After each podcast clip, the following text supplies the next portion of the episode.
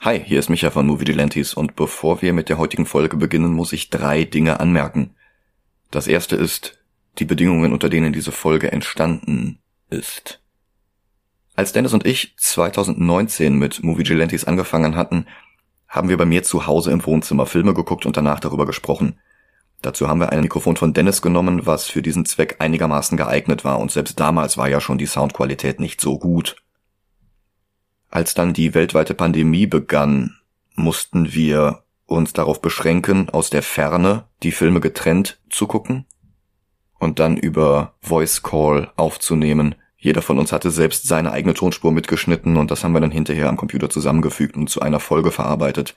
Dazu hatte ich mir ein Mikrofon gekauft, das für diesen Zweck ausreichte. Wir haben jetzt gemerkt, dass es nicht gut genug ist, um zum alten Aufnahmemodus zurückzukehren. Wir hatten eigentlich gedacht, wir nehmen diesen April-Scherz, den wir am Freitag veröffentlicht haben, so auf, dass ich den Film mit Dennis zu Hause gucke, damit seine Reaktion darauf, dass wir Cats gucken, mit in der Folge ist. Aber mein Mikrofon ist halt viel zu leise, um zwei Menschen in einem Raum aufzunehmen. Das hochzuregeln bedeutete auch das ganze Hintergrundrauschen mit hochzuregeln. Und das dann wieder herauszufiltern führte dazu, dass unsere ohnehin schon übersteuerten Stimmen dann auch noch so verzerrt wurden, dass sie letzten Endes geklungen haben wie ein Sample aus einem 16-Bit Computerspiel. Ihr habt das ja wahrscheinlich am Freitag gehört und höchstwahrscheinlich nach ein paar Minuten abgebrochen, weil es so schlimm wurde. Das Problem ist, dass wir nach der Cats-Folge noch das Intro zu X-Men 2 aufgenommen haben, dann den Film gesehen haben dann hat Dennis bei mir auf der Couch übernachtet und am nächsten Morgen haben wir dann X-Men 2 aufgenommen, unter denselben Bedingungen, mit denselben Problemen und demselben Mikrofon. Ich habe jetzt versucht, das zu retten und es geht halt nicht. Es klingt genauso blechern wie Cats. Weil aber X-Men 2 ein zu wichtiger Film ist, habe ich mich jetzt entschlossen, meinen Teil der Unterhaltung einfach nochmal neu einzusprechen. Dennis kann ich leider nur hochgesteuert einfügen, weil Dennis nicht nochmal herkommen kann, um das nochmal aufzunehmen. Aber traditionell rede ich ja auch mehr als Dennis. Ich hoffe, das geht in Ordnung. Das zweite, was ich ansprechen möchte, ist eine Content-Warnung über Suizid. Das wird im Film nur am Rand erwähnt, aber es wird erwähnt. Und wenn ihr das nicht hören möchtet, dann überspringt das vielleicht. Und wenn ihr der Meinung seid, dass ihr Hilfe braucht, weil ihr euch sonst womöglich noch etwas antut, was ihr nicht mehr rückgängig machen könnt, dann bitte bitte holt euch Hilfe. Das kann nicht schaden.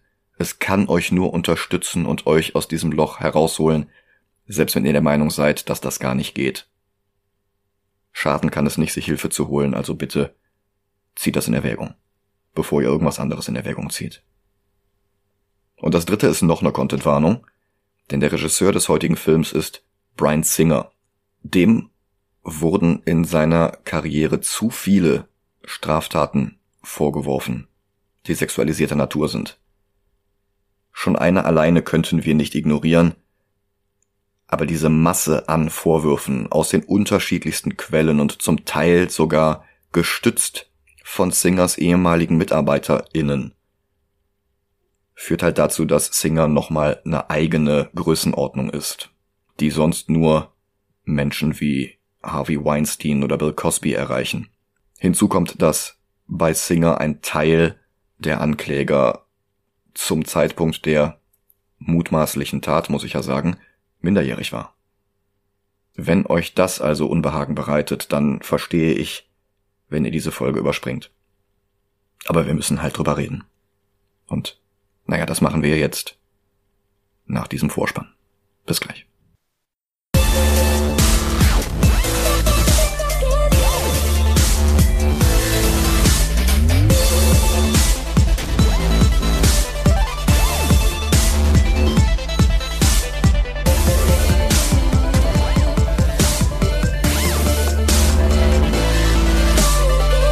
Hallo und willkommen zu Movie Delantes. Hi. Mein Name ist Michael Heide. Mein Name ist Dennis Kautz. Und das hier ist Folge 125. Ein Anlass, den wir nutzen wollten, um diesen Film, wie in alten Zeiten, bei mir im Wohnzimmer zu gucken. Mittlerweile sind wir ja beide geimpft. Genau. Zwei Jahre Pandemie in Deutschland liegen jetzt hinter uns und damals war der erste Film, den wir nicht zusammen am selben Ort gucken konnten, der erste X-Men-Film von 2000. Und da hielten wir es für passend, jetzt einfach mit dem zweiten X-Men von 2003 weiterzumachen. Als X-Men 2 herauskam, landete er sehr schnell auf sehr vielen Listen der besten Comic-Verfilmungen aller Zeiten. Und ich sehe das auch so und das sage ich nicht nur, weil ich 2003 bei der Deutschland-Premiere in Berlin dabei sein durfte. Ich hatte damals sogar mit einem Freund zusammen ein Plakat von Die üblichen Verdächtigen hochgehalten, meinem Lieblingsfilm des Regisseurs. Damals waren halt noch keine Vorwürfe gegen ihn oder gegen seinen Hauptdarsteller in dem Film Kevin Spacey bekannt gewesen. Und Singer, der unten X-Men vorstellte, sah mein Plakat und sagte nur, That's a good movie. Und das hat mich damals schon ein bisschen stolz gemacht, dass er mich gesehen hat. Das sehe ich heute vielleicht etwas anders. Der erste X-Men landete damals in Folge 19 bei uns über Batman 89. Mittlerweile haben sich noch einige Filme dazwischen geschoben. Der ist jetzt nur noch auf Platz 36, was aber bei über 130 Filmen trotzdem noch ein sehr guter Schnitt ist. Ja. Und für die Fortsetzung wollte Singer noch einen draufsetzen. Und zusammen mit Drehbuchautor David Hayter, der auch schon das Drehbuch des ersten Films geschrieben hatte und der sonst als Synchronsprecher von Solid Snake und Captain America bekannt war, entschloss er sich, es den Comics gleich zu tun. Dort hatte X-Men 1 von Stan Lee und Jack Kirby 1963 ein Team von Xaviers Schülern vorgestellt, das erlebte einige Abenteuer, bis die Serie sich nicht mehr gut verkaufte. Allerdings hatte Marvel damals komplizierte Vertriebsdeals am Laufen und es war einfacher, die Serie weiter laufen zu lassen, statt sie zu canceln. Und dann haben sie einfach alte Geschichten nochmal neu aufgelegt. Ein Prinzip, das die Ausgaben 67 bis 93 der Serie füllte. Dann kam der Neustart vom späteren Watchmen-Editor Len Wein und Zeichner Dave Cockrum, einer der besten Kostümdesigner aller Zeiten. Und die beiden führten ein paar neue Charaktere ein, darunter Nightcrawler und Colossus, Dazu kamen bereits eingeführte Mutanten wie Wolverine, die vorher aber noch nicht den X-Men beigetreten waren. Und sie schickten dieses neue Team auf einen Weg, auf dem sie bereits im nächsten Heft X-Men 94 durch den Autoren Chris Claremont ergänzt wurden.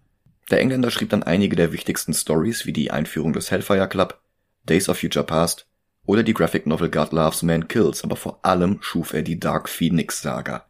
Eine Storyline, in der Jean Grey von grenzenloser kosmischer Macht korrumpiert wurde und Galactus gleich einen ganzen Planeten voller intelligenter Bewohner vernichtete, was in ihrem Todesurteil endete, das aber nicht vollstreckt wurde, weil sie sich stattdessen selbst opferte. Außerdem machte Claremont Wolverine von einem unbeliebten Einzelgänger, der nicht ins Team passte, zu einer der beliebtesten Comicfiguren aller Zeiten.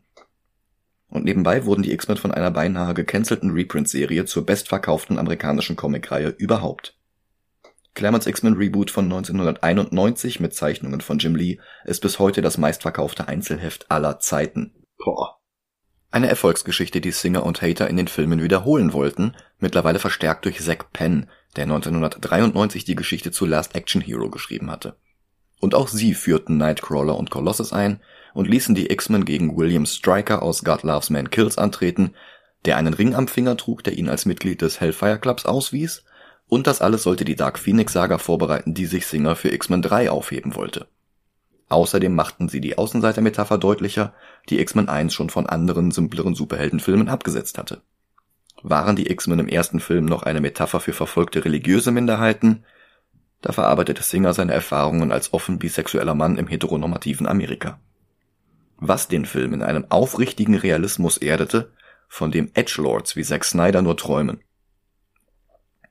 wobei Singer offenbar nicht nur Opfer war, sondern auch ein wiederholter Sexualstraftäter, der junge Männer, nicht selten sogar noch minderjährig, zu Sexpartys einlud, zwang oder sie dort sogar vergewaltigte, je nachdem, wem man Glauben schenken will, und nicht zuletzt, weil die Anschuldigungen über einen Zeitraum von zwölf Jahren immer wieder von den unterschiedlichsten Personen kamen und auch durch ehemalige Angestellte von Singer bekräftigt wurden, da ist es halt wirklich schwer, den Anklägern nicht zu glauben. Aber vielleicht sollten wir uns jetzt mal etwas Erfreulicherem widmen, nämlich X-Men 2. Genau. Obwohl es mal meine Lieblingscomic-Verfilmung war, habe ich sie seit mindestens zehn Jahren nicht mehr gesehen, wenn nicht länger. Die Vorwürfe gegen Singer hatten mir doch ziemlich die Lust darauf genommen. Aber letzten Endes würden wir diese Vorwürfe auch nur totschweigen, wenn wir Singers Filme ganz unter den Tisch fallen lassen, und das wäre auch nicht gut. Und den Film besitze ich eh auf Scheibe, also verdient er nicht mal dran, wenn wir die jetzt nochmal reinschieben. Wir kaufen den Film ja nicht neu und streamen ihn nicht mal in einen Dienst, der darüber Buch führt, wie oft Leute Filme eines Regisseurs aufrufen, was im Zweifelsfall zu neuer Arbeit für ihn führen könnte. Also sehen wir uns den Film jetzt mal an. Bis gleich. Bis gleich.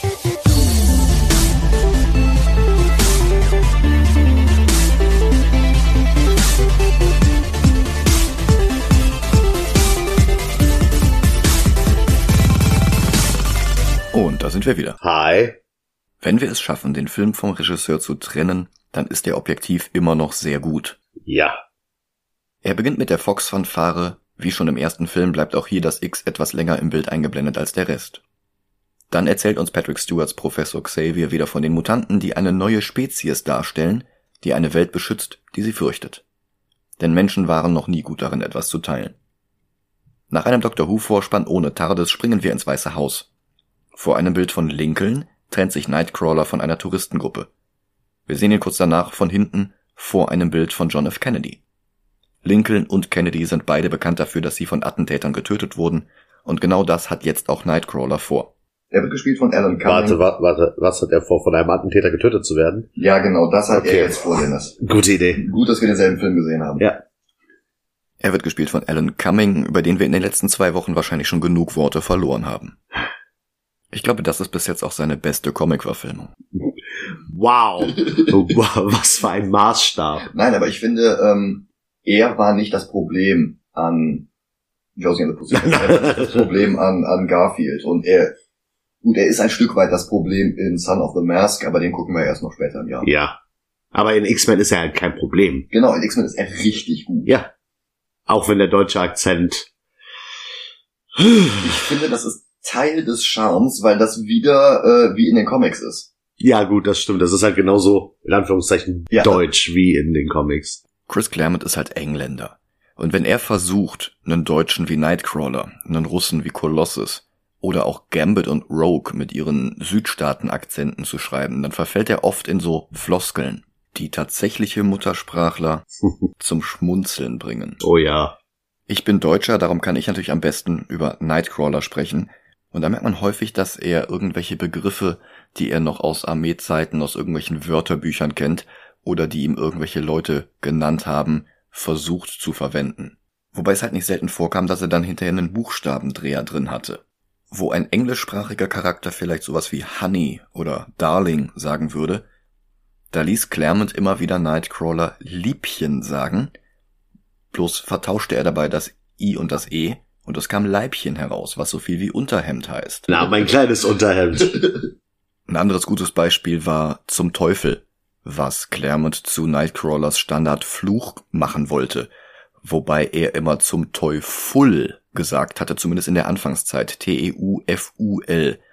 Dann hat ihn wohl irgendein Muttersprachler darüber aufgeklärt, dass er das U und das E vertauscht hatte, woraufhin er aber das E und U in Toy änderte und Nightcrawler sagte dann nur noch zum Tu-E-Full.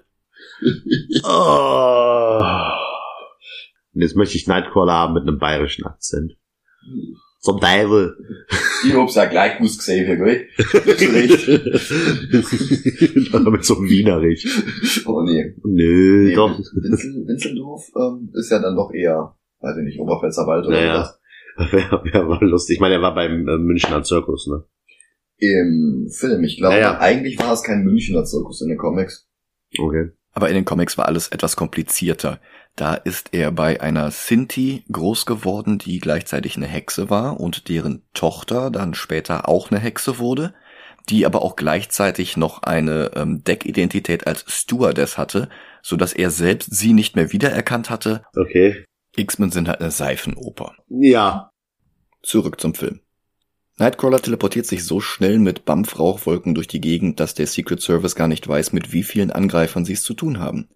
Und er schaltet sie einen nach dem anderen aus. In Effekten, die sich auch 19 Jahre später noch sehen lassen können. Das sind nicht die lila Schwefelwolken aus den Comics. Aber sieht ein bisschen aus wie eine Unterwasserexplosion, die rückwärts abläuft. Ja. Es hat halt sowas Rauchiges, Unwirkliches, was man nicht anfassen kann. Und es sieht 20 Jahre später immer noch großartig aus. Ja.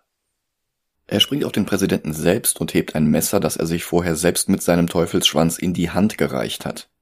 Dann schießt einer der Agenten vom Boden aus auf ihn und Nightcrawler bampft sich davon.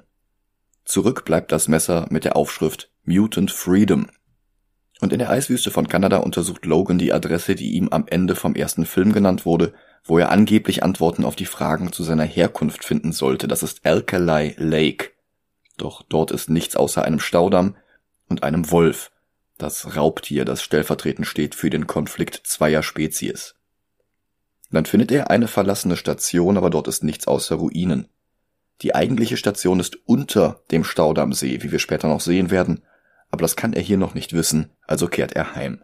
Ist halt nicht der klügste der Logan. Weiter geht es in einem Naturkundemuseum, wo Storm mit ein paar Kindern aus Xaviers Schule eine Exkursion macht. Eines der Kinder, Artie Maddox aus X-Factor, hängt in den Comics oft mit Leech herum und hier streckt er einem nicht-mutanten Mädchen die gespaltene lila Zunge heraus. Das ist tatsächlich nochmal Setup für eine Szene am Ende, wo das Ganze nochmal aufgegriffen wird. Mhm. Überhaupt ist der Film sehr gut darin, Elemente vom Anfang am Ende nochmal aufkommen zu lassen und so eine Klammer um den Film herum zu schaffen. Mhm. Außerdem relevant, im Hintergrund ist schon wieder ein Wolf, der gegen ein paar Neandertaler kämpft. Auch das natürlich wieder sinnbildlich für das Aussterben eines Seitenarms der Menschheit. Und das könnte jetzt schon wieder bevorstehen. Jean zieht ein Kind vom Skelett eines Säbelzahntigers weg. Nudge, nudge, wink, wink. Dann wird sie von den telepathischen Eindrücken der Menge überwältigt. Ihr Freund Cyclops merkt, dass ihre Kräfte immer und immer stärker werden. Storm fragt sie, ob die beiden Bobby und Rogue gesehen haben. Die hängen mit St. John Allardyce in der Cafeteria des Museums herum und ärgern sich mit zwei Menschenbullies.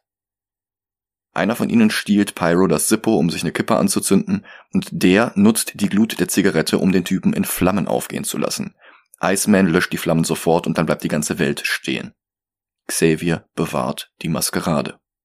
Als dann in den Nachrichten von Nightcrawlers Angriff auf den Präsidenten berichtet wird, brechen die Mutanten wieder auf. Als Xavier weg ist, geht die Zeit für alle anderen wieder weiter.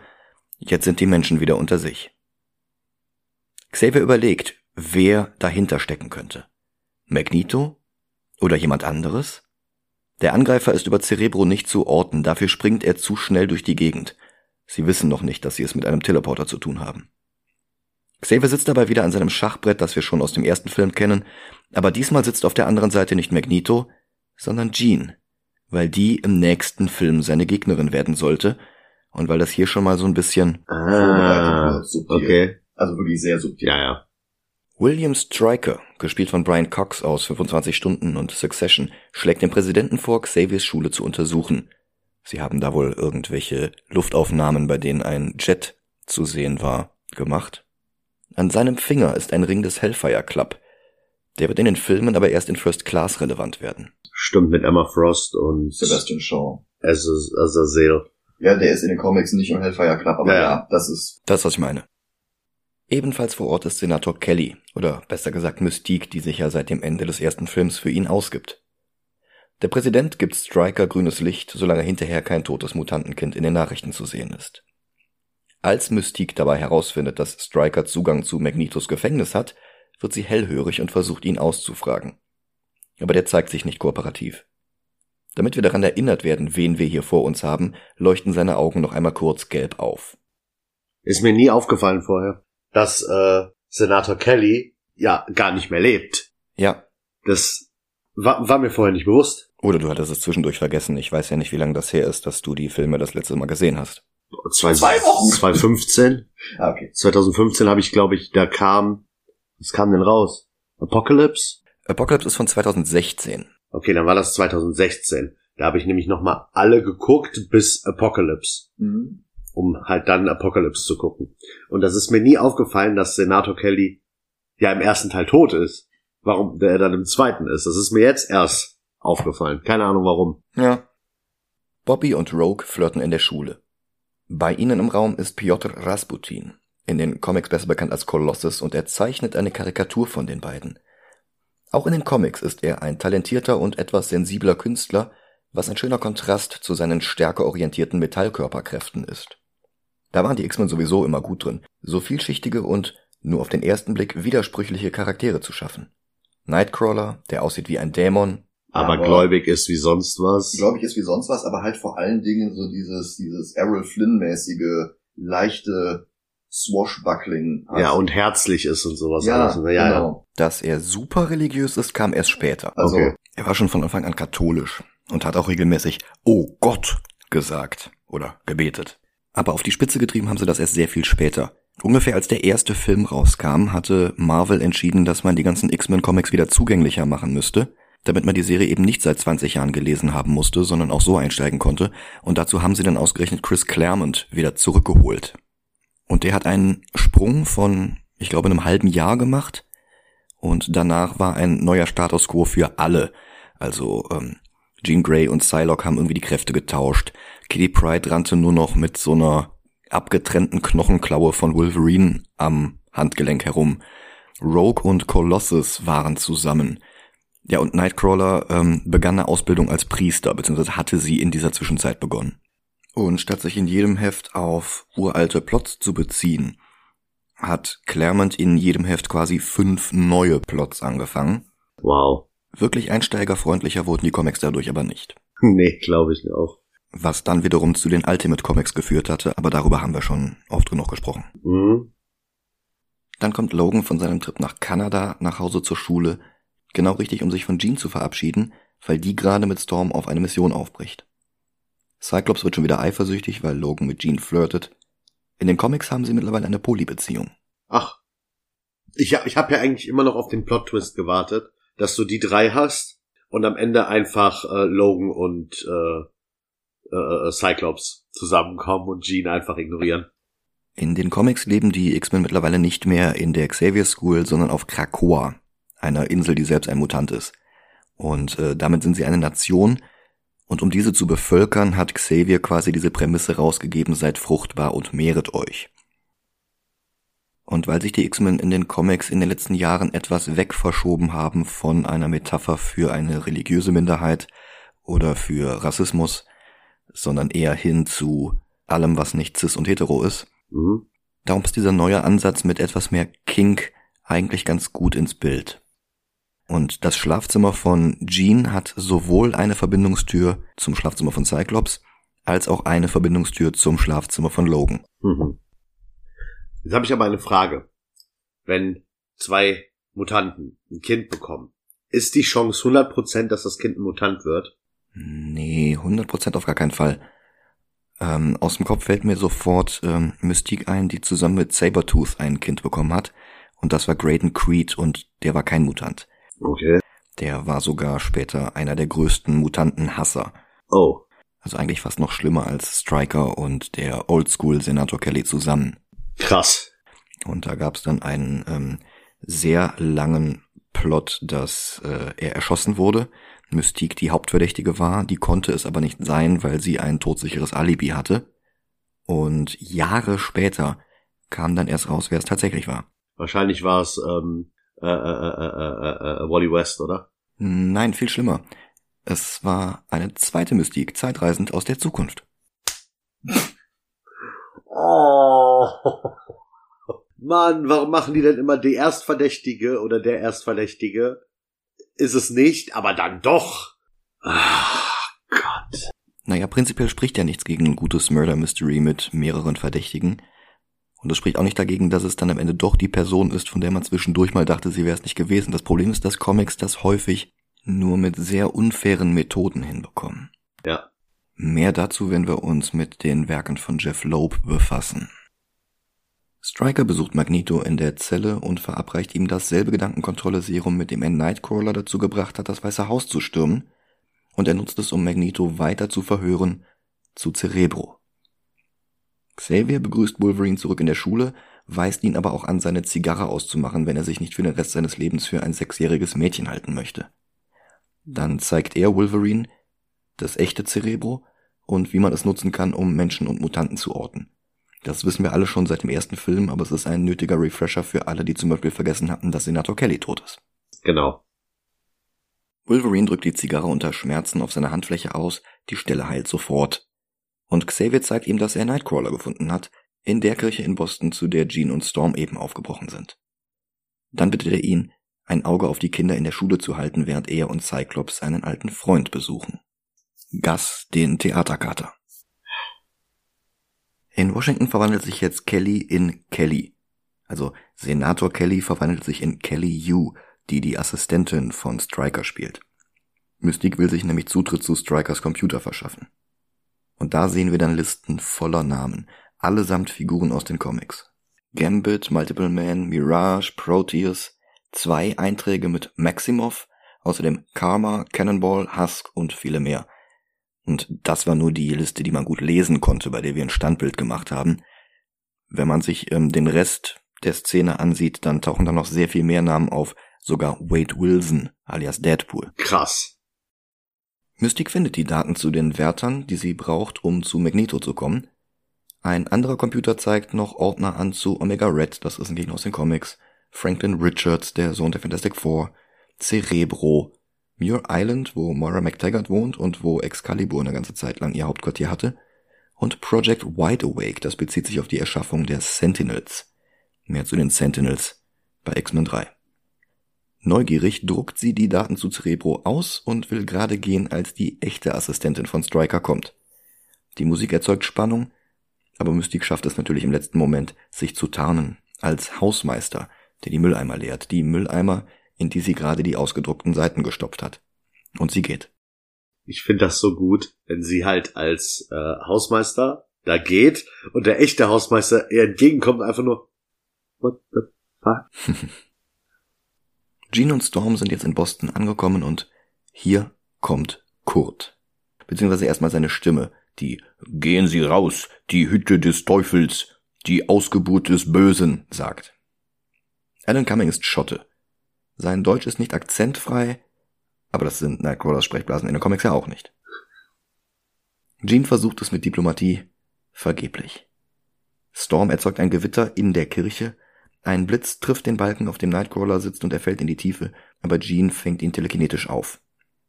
Und er stellt sich vor als Kurt Wagner.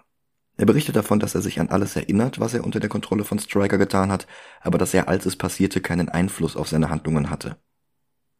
Jean untersucht die Narben, die er sich selbst zugefügt hat, und sie findet eine Einstichstelle von Strikers Serum. Wolverine schläft und sieht Bilder von seiner Zeit beim Weapon X Projekt, wo seine Knochen mit Adamantium überzogen worden waren. Mehr dazu, wenn wir uns spätere Filme aus der Reihe ansehen, vor allem Origin? Ja, und ähm, Apocalypse.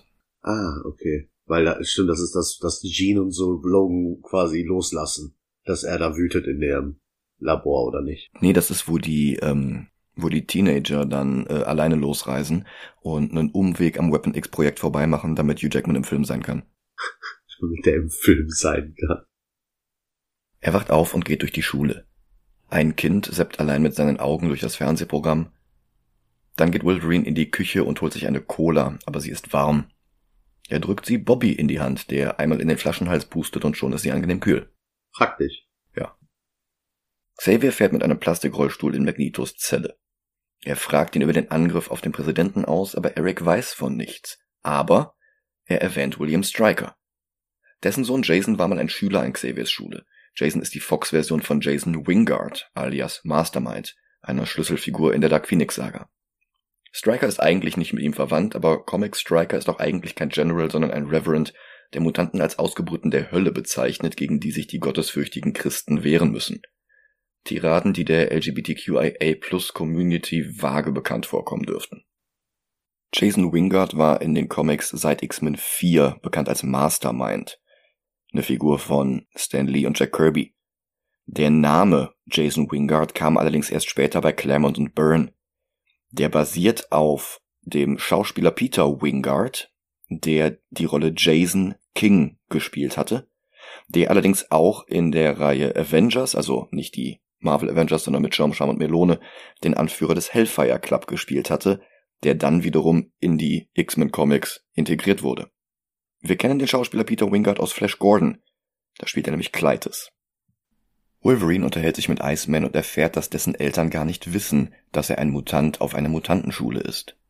Die beiden unterhalten sich über die unerreichbaren Frauen, von denen sie schwärmen, Iceman und Rogue, deren Kräfte verhindern, dass sie sich körperlich näher kommen, Wolverine und Jean, deren Cyclops verhindert, dass sie sich körperlich näher kommen. Im ersten Film hatte Wolverine noch mehr mit Rogue zu tun, Diesmal hat er mehr Screentime mit Bobby. Aber überhaupt hat Iceman in diesem Film etwas mehr zu tun und im dritten wird seine Rolle nochmal größer werden. Seitdem die Vorwürfe gegen Brian Singer auch zu mir durchgedrungen sind, frage ich mich jetzt immer etwas, ob Ashmore hier irgendeinem Quid pro Quo nachgeben musste, aber ich möchte natürlich auch nichts unterstellen.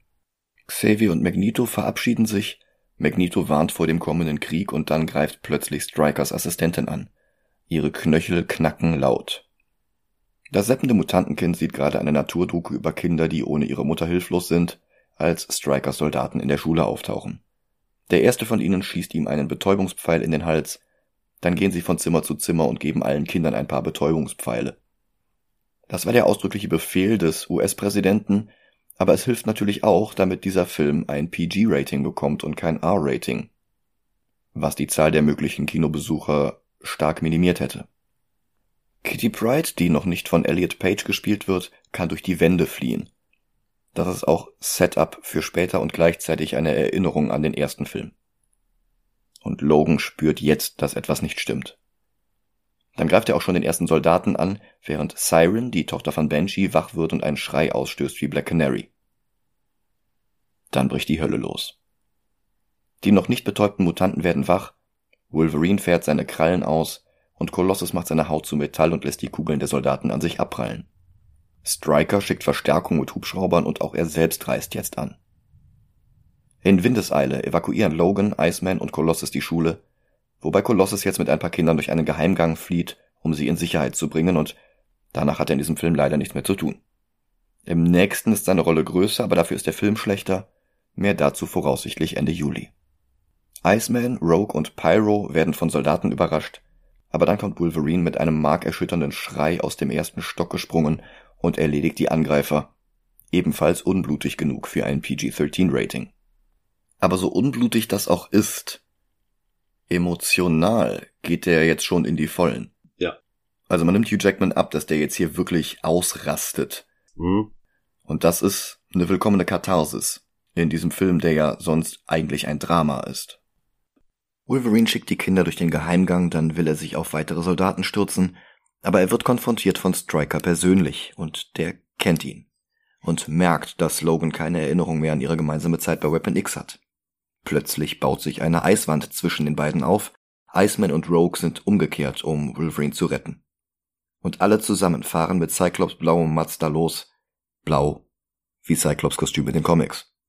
Wolverine hat zwar keinen Schlüssel, aber er schafft es, den Wagen mit einer seiner Krallen zu starten. Sie fahren durch den Wald und Pyro ist es zu langweilig, also macht er den CD-Player an und wir erfahren, was Cyclops so hört. InSync. Beim Versuch, die Musik wieder auszuschalten, entdecken sie einen komischen Kommunikator. Und sie entscheiden sich, nach Boston zu fahren. Zum einen sind Storm und Jean dort, zum anderen leben dort Bobbys Eltern. Striker bricht in der Zwischenzeit in Cerebro ein und weist seine Soldaten an, alles mitzunehmen, was sie brauchen können. Mystique hat eine der Wärter ausgemacht, der Magneto bewacht und sie baggert ihn an, in einer Form, die ihrer Schauspielerin, Rebecca Romaine Stamus, ohne blaue Schminke entspricht. Im Fernsehen ist übrigens ein Interview mit Dr. Hank McCoy. Aber für den hat der Wärter keine Augen.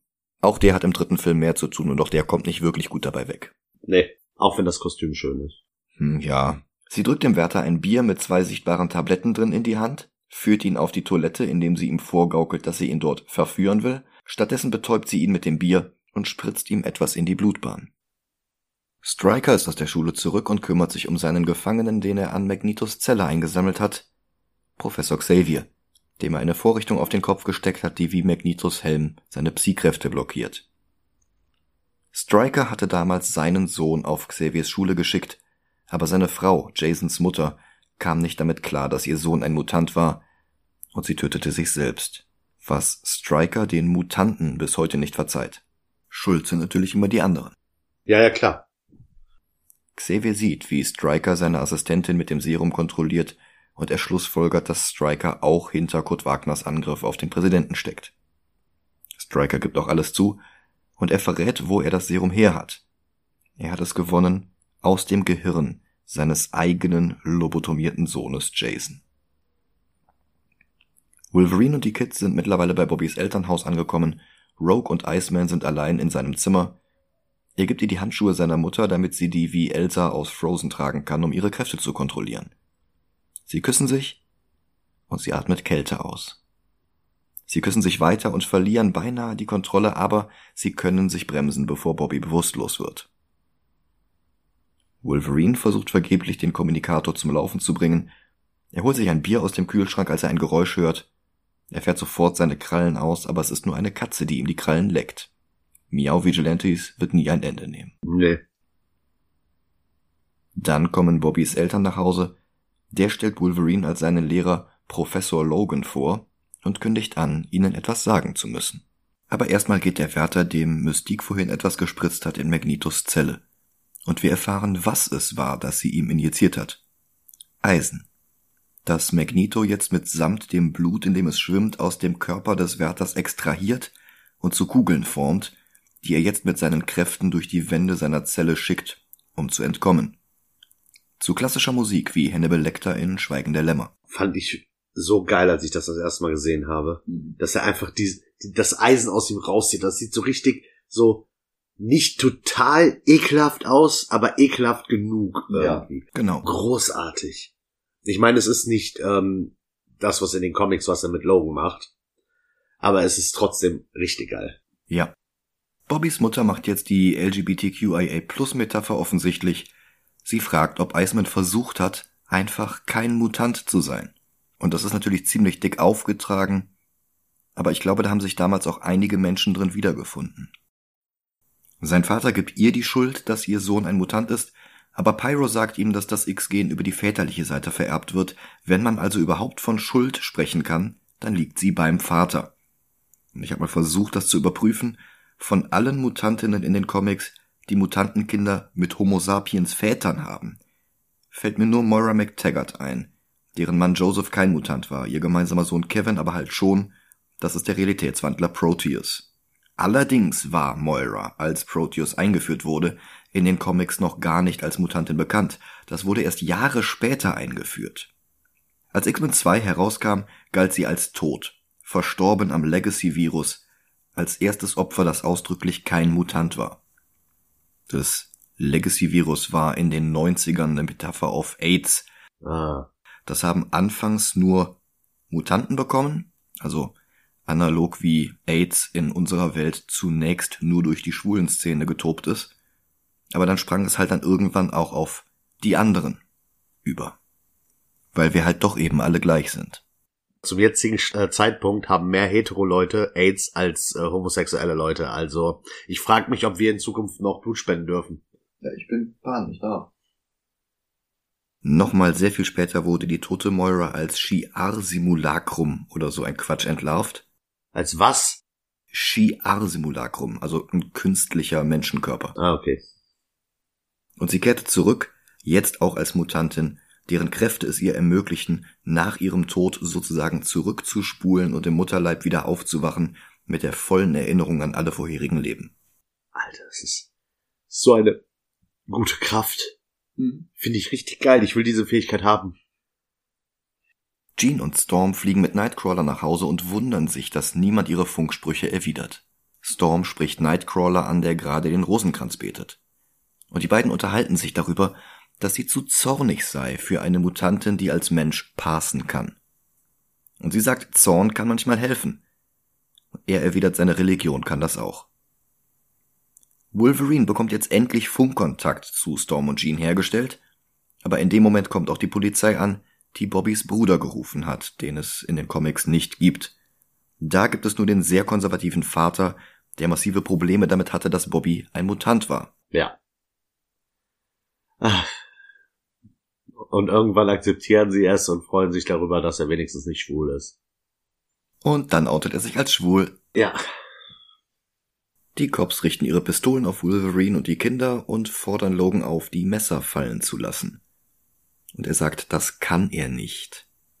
Er will dem Cop zeigen, dass das keine Waffen, sondern Teile seines Körpers sind, aber er ist leider eine verfolgte Minderheit in Amerika, also eröffnet der Bulle sofort das Feuer. Tja. Gut, dass Wolverines Kopf die Kugel schon wieder ausgespuckt hat. Aber während Iceman und Rogue der Aufforderung nachkommen, sich auf den Boden zu legen und zu ergeben, geht Pyro jetzt in die Offensive. Sein Zippo erzeugt Feuer, das er als Bälle auf die Cops und ihre Autos wirft, dazu noch einen ins Haus hinein. Bis Rogue vom Boden aus den Handschuh auszieht, seine Kräfte absorbiert und das Feuer löscht. Dann kommt Wolverine wieder zu sich, die Schusswunde bereits komplett geheilt. Er steht auf und bewegt seinen Nacken mit einem lauten Knacken, ein Geräusch wie bei Strikers Assistentin. Ob die wohl auch Adamantium im Körper hat? Dann landet auch schon der Blackbird Jet mit Storm und Jean darin. Logan und die Kids steigen ein. Kurt begrüßt sie und stellt sich vor als Kurt Wagner, but in the Munich Circus they called me the Amazing Nightcrawler. Xavier steht jetzt unter Jasons Kontrolle. Er wähnt sich zurück in der Schule in Begleitung eines kleinen Jungen. Wahrscheinlich die junge Version von Jason, den er jetzt zu Cerebro führen möchte. Air Force Jets nähern sich dem Blackbird und befehlen per Funk zu landen. Storm stellt fest, dass sie vorhaben, auf sie zu schießen, und sie fliegt Manöver, um auszuweichen. Wolverine fragt, ob sie keine Waffen haben, um zurückzuschlagen, und Storm ist die Waffe. Sie erzeugt ein halbes Dutzend Tornados um sie herum. Einer der Jets feuert trotzdem zwei Raketen auf sie ab, und Jean schafft es, eine von ihnen mit ihrer Telekinese außer Reichweite explodieren zu lassen. Ihre Augen leuchten dabei voll roter Flammen. Hallo, Phoenix Force. Die zweite Rakete bekommt sie aber nicht auch noch aufgehalten und sie schlägt ein. Rogue wird durch das Loch in der Flugzeughülle gezogen, aber Nightcrawler springt raus und holt sie wieder rein. Nicht, dass das viel helfen würde, der Blackbird rast mit gewaltiger Geschwindigkeit auf den Erdboden zu. Aber Gott sei Dank haben wir Magneto Ex Machina. Ganz genau. Zuerst schließt sich das Loch, durch das Rogue gezogen wurde, und Sekunden später bleibt der Blackbird in der Luft stehen. Dort festgehalten von Magnetos Kräften. Ich stelle mir gerade die Szene vor, dass sie den Blackbird Magneto sicher gemacht haben. Und das ist wirklich diese Szene, dass Magneto da steht, ihn aufhalten will oder so. Ja, und jetzt haben wir auch schon 11 Uhr nachts am Montagabend und ich werde einfach nicht mehr mit dieser Folge fertig. Bis hierhin habe ich es geschafft, den Sound von allem, was ich sage, auszubessern, indem ich einfach alles nochmal neu aufgenommen habe. Aber ich habe neben diesem Podcast leider noch sehr viele andere Dinge, um die ich mich kümmern muss. Also nicht nur leider, aber es ist halt so. Und darum muss ich an dieser Stelle jetzt erstmal abbrechen. Wir machen tatsächlich wieder einen Zweiteiler draus. Nächste Woche kommt der Rest. Ich bedanke mich trotzdem fürs Zuhören.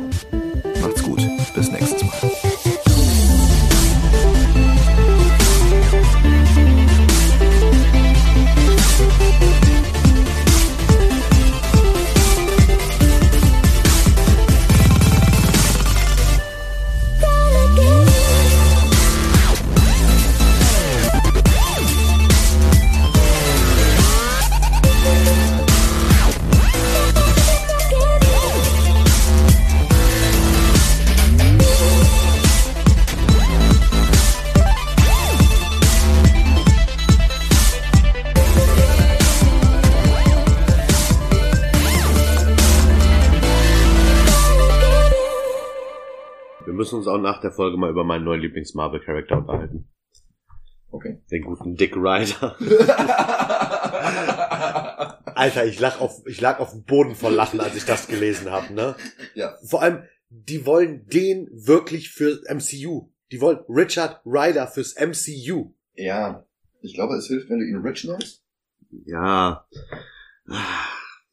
Nee. Einfach diese Namenskombination ist so unüberdacht. Mhm. Ach, schön.